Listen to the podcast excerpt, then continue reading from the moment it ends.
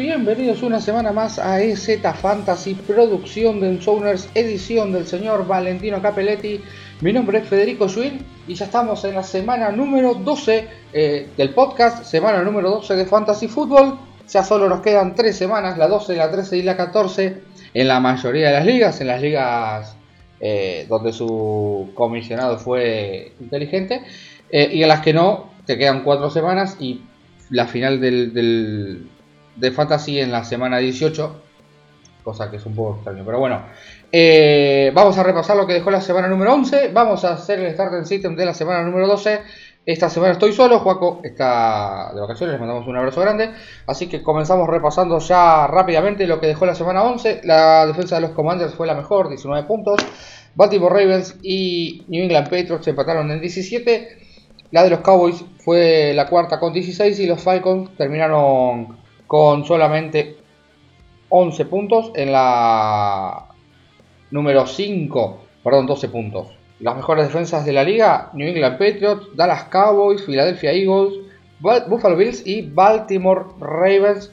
Eh, las mejores defensas de la liga, son las mejores defensas también de la, de la NFL, así que nada que, que decir. El mejor kicker de la semana número 11 fue Tyler Bass, que con sus 23 puntos me da la victoria eh, en la liga de Ensoners. Sweepiada a el cuarto cuarto. Vayan a escuchar a los amigos del cuarto cuarto. Así que nada, le gané a Lucho. Eh, en especialmente por los 23 puntos de Tyler Bass. Brett Maher, el kicker de los Cowboys, 22. Evan McPherson, 17 puntos en el número 3. Daniel Harrison, Daniel Carlson, perdón, Harrison Butker y Brandon McManus eh, de Las Vegas, de Kansas City y de Denver se meten eh, en el top 5 final.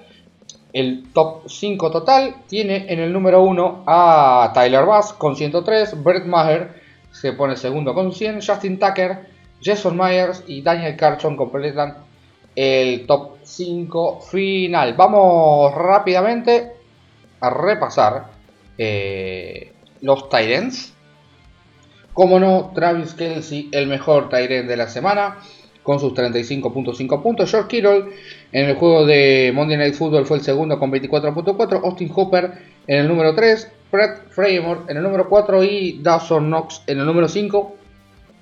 Lo que esperábamos toda la temporada por fin pasa la primera vez en el año que Travis Kelsey y George Kittle son el número 1 y el número 2 para mí y para Joaco lo habíamos dicho al principio de la temporada son el número 1 y el número 2 eh, sólido, pero bueno, por lesiones de Kiro, a lo mejor eh, formas de juego, no se estaba pudiendo reflejar. Travis Kelsey es el mejor la, de la temporada con sus 223 puntos, le lleva 90 puntos a Mark Andrews en el número 2. DJ Hawkinson está en el número 3, Sackers y Dallas Weather, que no jugaron esta semana. Sackers ya no va a jugar más, todavía se mantienen dentro del top 5. Eh, una semana floja en cuanto a Tyrens, pero bueno. Así que siguen ahí estando los, los Tyrens de lesionados, que son Goddard y, y Ernst. Continuamos con los wide receivers, donde tenemos a Davante Adams como el mejor wide receiver de la semana 11. A Mari Cooper en el número 2, 31.3. Joshua Palmer en el número 3, era el starter la semana pasada de, de Juaco Albornoz. Higgins en el número 4 y Tipo Samuels en el número 5. Eh, una buena semana, la verdad que, perdón, una buena semana. Davante Adams hizo un gran partido contra una gran defensa como la de los Denver Broncos. Pat Sortain casi eh, no apareció. Amari Cooper también hizo un gran partido contra otra gran defensa como es la de los Buffalo Bills. Eh, Joshua Palmer lo esperábamos, creo que el techo más alto era el de Palmer. Me gustaba más el piso de Carter a mí, pero bueno, eh, Mike Williams se volvió a lesionar, así que probablemente Joshua seguirá teniendo jugadas en, lo que queda de temporada. T. Higgins, lo que esperábamos, sin llamar Chase, iba a ser el, el wide receiver número uno de este equipo de los eh, y bueno, lo está demostrando. Y Divo Samuel con su, con su habilidad, con lo bueno que es, creo que también eh, hizo un partido Correcto. Eh, la mala noticia, quizás dentro del top 10 es Wonder Robinson, que está en, en, IR, se va a perder cuatro semanas, se va a perder casi, casi el final de la temporada, casi, casi no, se va a perder el final de la temporada y el comienzo de los playoffs de Fantasy. Eh, así que bueno, esperemos a ver qué es lo que sucede con el wide receiver de los Giants. Los Giants que ya se quedan sin wide receiver, era lo único que quería. Quedaba Slayton ahora. Así que bueno, a ver qué es cómo, cómo evoluciona. Por el lado del top 5 total, el mejor wide receiver se sigue llamando Stephon Dix. Tyreek Hill es el número 2, descansó eh, Miami, así que nada, se cae de la punta. Davante Adams se mete en el tercero. Justin Jefferson es el cuarto y Cooper Cup que a pesar de que están ahí al igual que los Tyrants eh, Goddard y Ertz sigue estando quinto. Jalen Waddle que está ahí en la puerta. Pero bueno, insisto que descansó Miami, así que se cayeron los juegos receivers, pero era obvio. Pasemos ahora a hablar de running backs. El mejor running back de la semana se llama Tony Pollard con sus 36.9 puntos. Samash Perine, el sustituto de los Bengals. Salió lesionado eh, Mixon, así que vamos a esperar a ver qué es lo que tiene. Por lo pronto, Perine es el número 2 en running back. Najee Harris tuvo un buen partido contra los Bengals, 27.6. Derrick Henry queda quinto con su partido de jueves por la noche. Perdón, queda cuarto con su partido de jueves por la noche. Y Jamal Williams con sus tres anotaciones en contra de la defensa de los Bears. Eh, se mete en el top 5. ¿Qué es lo que me parece interesante? Ezekiel Elliott eh, se mete dentro del top 10 y Tony Pollard también es el número 1, o sea, la defensa de los Vikings dejó muchísimo que desear por tierra. Eh, y bueno, y dos, jugadores de los Cowboys se, lograron meter dentro del top 5. Eh, ambos anotaron, tuvo más yardas Tony Pollard. el total de running backs, Austin Eckler es el número 1, Derrick Henry es el número 2, Christian McCaffrey el número 3, Josh Jacobs el número 4 y Nick Chubb en el, número 5. Eh, se está cayendo un poquito Saquon Barkley, pero bueno, eh, la ofensiva de los Giants no funcionó este fin de semana en contra de los Lions y bueno, eh, perdieron el partido y se notó la baja de del running back ex State. Vamos a hablar de coreback, no de wide receiver, de wide receivers hablamos. Joe Burrow fue el mejor coreback de la semana con 28.7. Patrick Mahomes, el número 2, con sus 27.4. En la batalla de corebacks, Daniel Jones, mi elegido la semana pasada, fue el número 3, así que le gané a Marcus Mariota. Bueno, Daniel Jones le ganó a Marcus Mariota, yo le gané a Joaco. Jacoby Brissett se mete en el número 4 y Jimmy Garoppolo con su partido de Monday Night Football en México se mete en el top 5 con sus 25.42 puntos. Repasando el top 5 global, Patrick Lavon Mahomes es el número 1, Josh Allen el número 2, Jalen Hurts el número 3, Justin Fields el número 4 y Joe Burrow el número 5. Nada, o sea, la gente que sigue sin confiar en Justin Fields empieza a hacerlo, Fields va a funcionar, Fields te puede hacer ganar tu fantasy fútbol. Así que bueno, eh, dejamos esta parte por acá, ya volvemos para hacer. Bueno, volvemos para hacer el starting system. Vamos con el coreback starting que voy a poner a Jimmy Garoppolo. Esta semana va contra los Saints.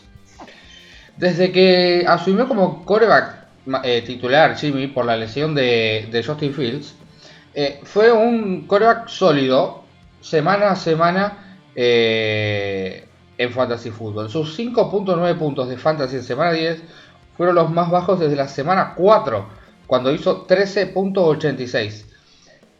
Mientras tanto, Jimmy ha anotado constantemente entre 16 y 18 puntos. Eh, si bien es posible que esos números no lo hagan sentir eh, muy bien, tampoco fue un fiasco. Esta semana contra los Saints, Garoppolo podría volver a ser una sólida opción de inicio. Los Saints han permitido un promedio de 19.27 puntos fantasy por juego a los maricales de campos rivales en las últimas tres semanas. Solo 5 equipos tienen un peor récord en ese tramo y solo los Broncos son más consistentemente peores contra los maricales de campo. Sin embargo, si está eligiendo a quién comenzar entre Garoppolo y Baker Mayfield esta semana, me parece una sólida opción y una muy clara la de Jimmy G. Pasando a running back, vamos a tener a Rashad White, el running back de los eh, Tampa Bay Buccaneers. Juegan contra Cleveland. Eh, el backfield de los Bucks está, está interesante esta semana, porque Rashad White fue muy bueno cuando Leonard Fournette se lesionó, se lesionó en el partido en Múnich. Eh, si bien se espera que Fournette regrese esta semana, aún deberíamos ver eh, muchos toques por ambos. Ya se había ganado un papel más importante de cara al juego de Múnich y su actuación lo consolidó más, me parece. La buena noticia para los eh, entrenadores de fantasy eh, que quieran tener a White. La buena noticia para los que tengan a White o a Fournette esta semana es el matchup. Los Cleveland Browns son la segunda peor defensa esta temporada contra corredores rivales, permitiendo un promedio de 26.37 puntos fantasy por partido. En las últimas tres semanas, los Browns han permitido eh, al oponente más fácil para los. O sea, ha sido el oponente más fácil para los eh, corredores rivales en términos de puntos fantasy. En este tramo han permitido un promedio de 32.2 puntos fantasy por juego, así que creo que va a haber margen para que eh, tanto Fournette como White, el que sea menos, em, el que menos toques tenga, que igualmente siga funcionando eh, y teniendo eh, puntos consistentemente. Vamos con wide receiver y acá me la voy a jugar un poquito con DeMarcus Robinson, wide receiver de Baltimore contra Jacksonville. Eh, los últimos tres partidos para, para DeMarcus Robinson eh, fueron raros. En Thursday Night Football en semana 8, Robinson tuvo 66 yardas recibidas en 6 recepciones. Luego, en semana 9, tuvo solamente 2 yardas en una sola recepción. Sin embargo, en semana 11, Robinson reunió 9 recepciones eh, de 9 objetos, de 9 targets, una locura, para 128 yardas. Con Rashad Bateman lesionado, Robinson debería continuar viendo un papel razonable en el futuro. Esta semana tiene un enfrentamiento intrigante. ¿Por qué es intrigante? Preguntarás. Porque juega contra los Jaguars. Los Jaguars permitieron 35.5 puntos en promedio a los receptores rivales en los últimos dos partidos. Sus 28.92 puntos fantasy permitidos por juego son los octavos más altos de este año y destacan al permitir más de 30 puntos fantasy 5 veces en 10 partidos. Definitivamente existe el potencial de que Robinson tenga otra buena semana en la semana número 12.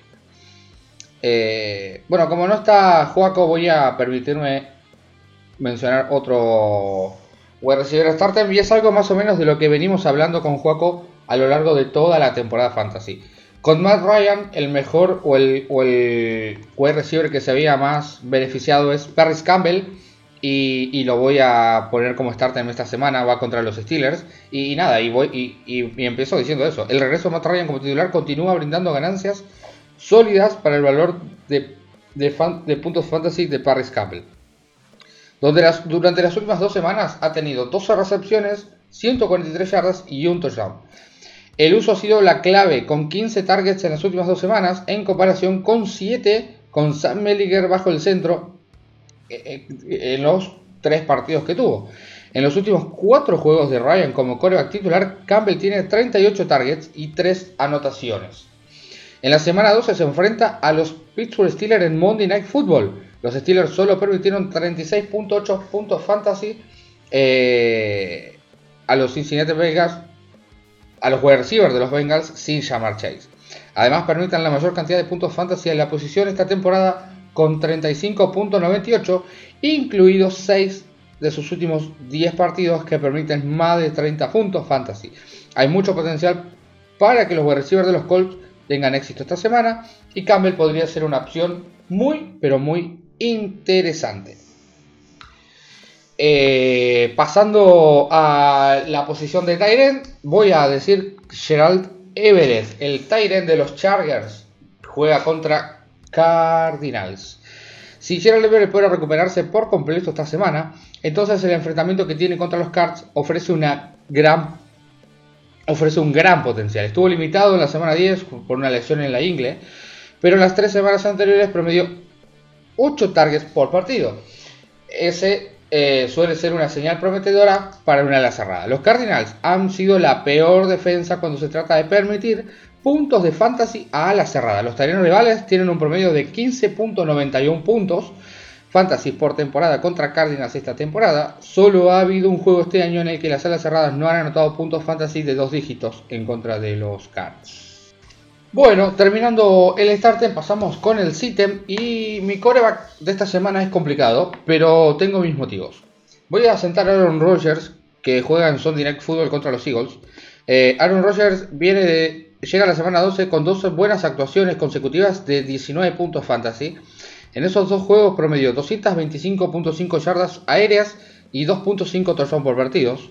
Si bien la actuación contra los Cowboys en semana 9 se ve aún mejor que el contexto de las dificultades que tuvo Kirk Cousins esta semana, eh, todavía sigue habiendo razones para ser cautelosos. Los Eagles han sofocado los juegos de pases opuestos este año. Lideran la liga en yardas netas por intento de pase en 4.6 e intercepciones con 13. Ninguna defensa ha permitido menos puntos a las ofensivas contrarias que los 9.34 puntos fantasy por juego que permiten los Eagles. Además, Filadelfia solo ha permitido actuaciones de fantasy de dos dígitos en el 30% de sus juegos esta temporada, o sea, en 3 de 10. Por lo tanto, las series sólidas, las sólidas actuaciones que lleva Rogers en las últimas semanas puede estar llegando a un punto bastante negativo. Me gusta que no esté Juaco acá porque voy a decir una locura y vamos a ver si en Twitter Juaco me lo banca después. Voy a sentar a Dalvin Cook, el running back de los, de los Vikings, eh, juegan en Thanksgiving contra los New England Patriots en prime time. Pero bueno, rara vez consideramos dejar fuera a Dalvin Cook. Pero el enfrentamiento esta semana en Acción de Gracias es brutal. Los Patriots han permitido solo 13.71 puntos fantasy a running back rivales en promedio esta temporada.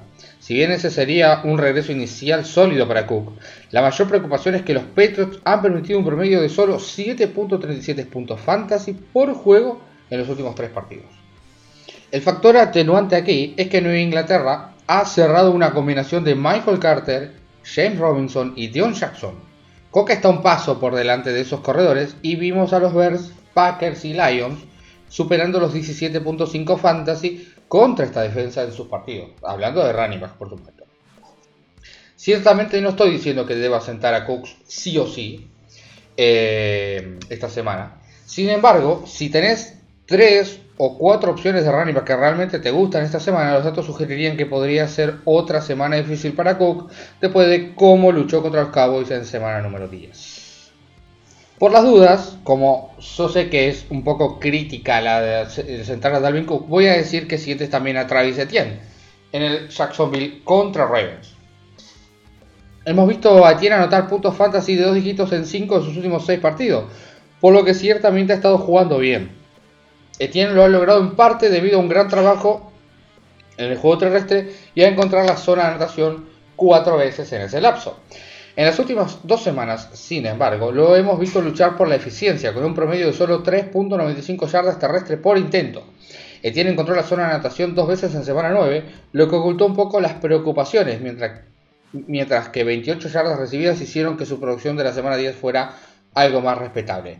Ahora que viene del descanso, Etienne se enfrenta a uno de los enfrentamientos más duros que los entrenadores de fantasy puedan imaginar. Los Baltimore Ravens han permitido un promedio de solo 8.7 puntos fantasy a corredores rivales en las últimas tres semanas. La incorporación de Rocco Smith junto a Patrick Quinn ha hecho que esta defensa terrestre sea extremadamente fuerte. También han añadido un, elemento extra contra eh, el juego aéreo. Así que Em, me gusta muchísimo, o sea, no me gusta mucho Etienne esta semana tampoco. Por si no te convence lo de Dalvin Cook, Travis Etienne puede llegar a ser un, un sólido sitem esta semana. Vamos a pasar a web receiver y voy a volver y voy a volver a sentar a DJ Moore. La relevancia de DJ Moore en fútbol, en fútbol fantasy esta semana fue agradable mientras duró. O sea, esta temporada estuvo bueno, pero se acabó. Eh, parecía que Moore iba a tener un gran énfasis en la ofensiva con 9.4 targets por partido entre semanas 4 y 8. Sin embargo, solo tiene 5.67 targets por partido en las últimas 3 semanas, con la incertidumbre una vez más en la posición de coreback para los Panthers. Volvemos a que Moore sea una opción que los gerentes fantasy solo deberían considerar cuando se encuentran en circunstancias desesperadas. Eh, o sea, Baker Mayfield vuelve a ser el coreback titular de este equipo. Baker Mayfield otra vez no lo está buscando y cuando lo busca los pases son realmente malos. Otra vez DJ Moore no está teniendo la posibilidad de, sumar puntos fantasiosos. ¿Quién diría que DJ Moore se vería, eh, se vería mejor con PJ Walker de, de coreback titular? Bueno, así que bueno, eso. Eh, acá cierra el Start and Sit de esta semana. Les recuerdo que nos pueden seguir en redes sociales. Eh, arroba fantasy ok, también en ensoners.net, arroba ensoners en todas las redes sociales. Eh, vayan y escuchen a El Cuarto Cuarto y a EZ College, aunque sean mis hijos en Fantasy Football. Mi nombre es Federico Schwinn y nos reencontramos la próxima semana con más. Ojalá que con Juaco. Un abrazo, adiós.